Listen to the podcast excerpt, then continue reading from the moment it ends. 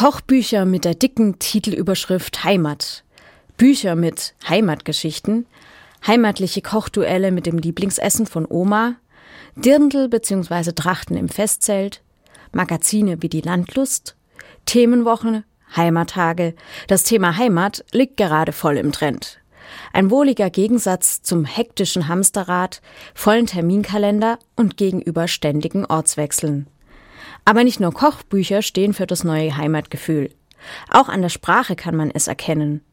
Nämlich dann, wenn der andere im bayerischen, schwäbischen oder hessischen Dialekt spricht. Am Dialekt erkennt das Gegenüber, aus welcher Region also der andere stammt. Für ihn selbst kann es also ein Ausdruck von Heimat sein. Dr. Monika Hanauska ist Dozentin für Mediavistik am KIT. Sie beschäftigt sich aber nicht nur mit den Phänomenen des Mittelalters, sondern auch direkt mit dem Sprachwandel.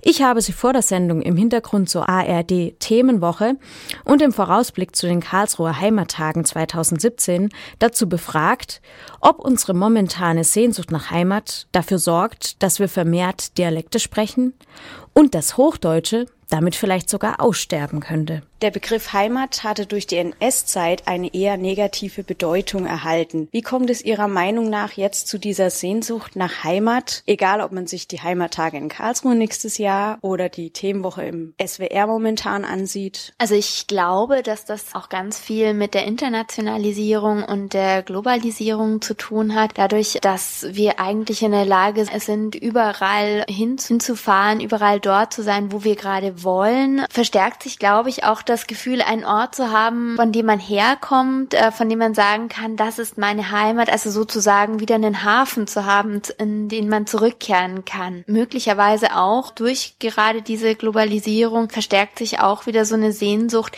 nach dem, was einen unmittel unmittelbar umgibt. Also das, ja, das Gärtchen äh, zu Hause oder aber auch einfach das Regionale, mit dem man sich verbunden fühlt. Genau, da haben Sie mir eine Frage auch schon vorweggenommen. Und zwar äh, habe ich die These aufgestellt, dass die, also die sogenannte Moderne selbst daran schuld sei, dass sich mehr Menschen wieder nach Heimat sehnen, gerade weil die Moderne sich in Flexibilität, Hektik, Herumreisen, man kann es ja schön oder schlecht finden, aber halt im Prinzip Ortlosigkeit äußert. Wie sehen Sie das? Ich glaube, dass äh, dem zuzustimmen ist. Ich glaube tatsächlich, dass durch die Möglichkeiten, die wir haben, äh, überall hinzukommen, dass es im Prinzip keine wirkliche Sehnsucht, keine Sehnsuchtsorte mehr gibt, von denen man nur träumen kann, die man aber nicht mehr erreichen kann, dass sich dadurch äh, dann so eine Bewegung rückwärts äh, vollzieht auf den eigentlichen Ort, an dem man wohnt, an dem man sich wohlfühlt, an dem auch die Freunde, die Familie leben. Also diese Rückwärtsbewegung äh, zu diesem vertrauten Ort sich dann in so einer Form von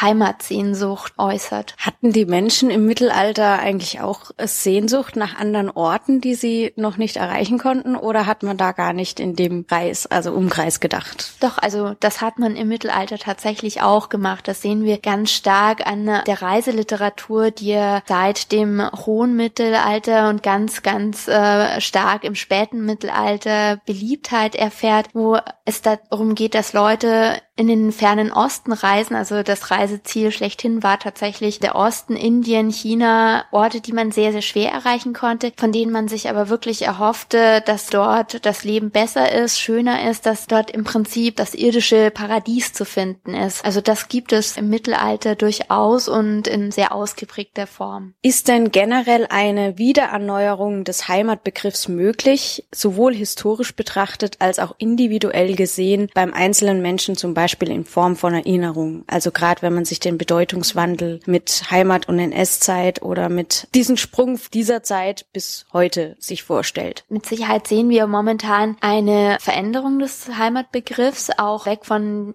diesem Heimatbegriff, der in der NS-Zeit doch sehr, ich möchte jetzt Blut- und Bodenlastig nennen, äh, geprägt war, hin zu einem Ort des, des Zusammenkommens, des äh, sich Wohlfühlens. Insofern glaube ich schon, dass sich da ein starker Bedeutung Bedeutungswandel vollzieht. Allerdings glaube ich, dass der sehr schwer homogen zu beschreiben ist, weil sich das tatsächlich von Person zu Person unterschiedlich vollzieht. Wir werden sicherlich auch in den kommenden Jahren einfach äh, beobachten können, wie sich dieser Heimatdiskurs, der Diskurs um das Wort Heimat und seine Bedeutung verändern wird, wie dieses Wort mit neuem Leben gefüllt wird und ich denke, in 10, 20 Jahren lässt sich diese Frage etwas genauer beantworten als heute. Früher sagte man ja immer, Dialektverwendung stehe jetzt eher für, ich sag mal, Bäuerlichkeit und einen geringen Grad an Bildung. Ist das immer noch so oder entsteht durch diesen Hang zur Heimat eine Parallelwelt von Dialekt und Heimeligkeit im Gegensatz zu Bildung und der Verwendung des Hochdeutschen? Also ich würde nicht sagen, dass es da eine Parallelwelt gibt, sondern dass sich die Verwendung von Dialekt durchaus auch in gebildeten Schichten äh, beobachten lässt, gerade weil man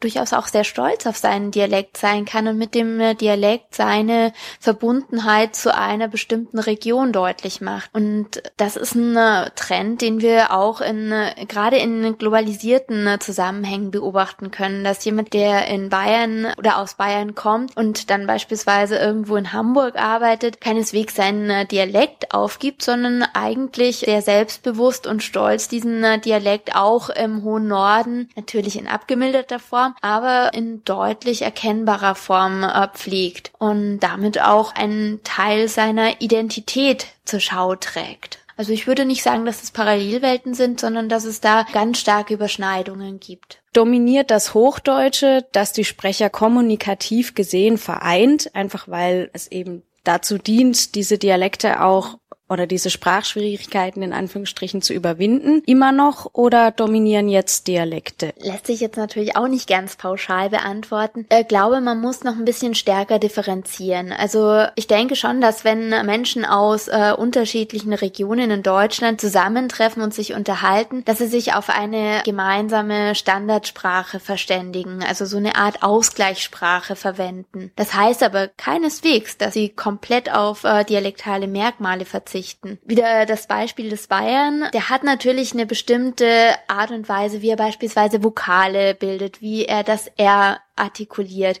Darauf verzichtet er nicht oder kann auch gar nicht verzichten, weil das sind so stark ausgeprägte Merkmale, die er nur wenn er ganz, ganz bewusst ein Sprachtraining vorher absolviert hat, ablegen kann. Das heißt also, das trägt er mit sich, ohne es komplett ausschalten zu können. Und so ist es auch mit Sprechern anderer Dialekte. Die haben bestimmte primäre Dialektmerkmale, die sie auch dann verwenden, wenn sie versuchen, so eine Art Standard oder eine Art Hochsprache zu sprechen. Also das, was wir als richtige richtiges Hochdeutsch, richtige Hochsprache aus dem Fernsehen kennen, aus den Nachrichten der ARD das spricht im Prinzip fast niemand, weil es einfach viel Sprachtraining verlangen würde und das ist auch nicht zweckmäßig. Also so ein bisschen Dialekt ist bei fast allen Sprechern des Deutschen vorhanden. Sehen Sie durch diesen Heimattrend einen Sprachwandel vollzogen? Also ich würde so weit noch nicht gehen aber das lässt sich auch aus der momentanen Situation heraus noch nicht wirklich beurteilen. Dazu brauchen wir einen größeren zeitlichen Abstand, um äh, beurteilen zu können, dass tatsächlich parallel mit dieser Rückbesinnung auf Heimat, Regionales und so weiter eine stärkere Dialektbindung begonnen hat und damit auch wieder eine Veränderung der deutschen Sprache. Sprachwandel ist äh, wirklich ganz, ganz schwer zu beurteilen, weil man eben immer den zeitlichen Abstand braucht um zu sehen, was hat sich verändert. Deswegen kann ich die Frage noch nicht wirklich beantworten. Wie groß ist denn als der Abstand, bis wann man einen Sprachwandel definieren kann? Auch das lässt sich nicht ganz so pauschal beantworten. Manchmal brauchen wir dazu 100 200, 300 Jahre. Also beispielsweise, wenn wir uns so den Wandel vom Althochdeutschen, der ältesten Sprachstufe des Deutschen, zum Mittelhochdeutschen angucken, das sind gute 300 Jahre innerhalb derer man gesehen hat, da passiert ganz, ganz viel mit der Sprache, da verändert sich das Lautsystem ganz stark. Auf der anderen Seite haben wir Sprachwandelerscheinungen, die ganz leicht und eigentlich sich relativ schnell vollziehen. Im Bereich der neuen Medien beispielsweise haben wir ganz viele neue Sprachformen.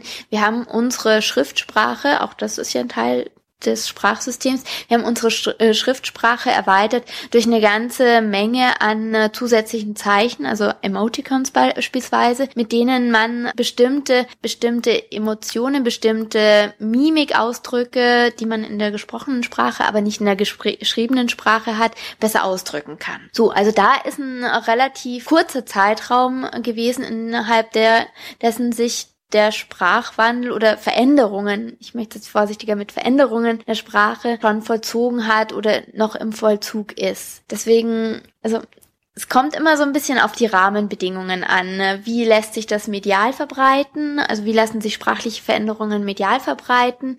Wie schnell springen andere Sprecher und Schreiber auf Veränderungen an? Also beispielsweise Anglizismen, das ist relativ schnell gegangen mit Ende des Zweiten Weltkriegs und, und der Dominanz der amerikanischen und englischen Sprache im internationalen Kontext haben sich auch Anglizismen ganz, ganz schnell im Deutschen ausgebreitet.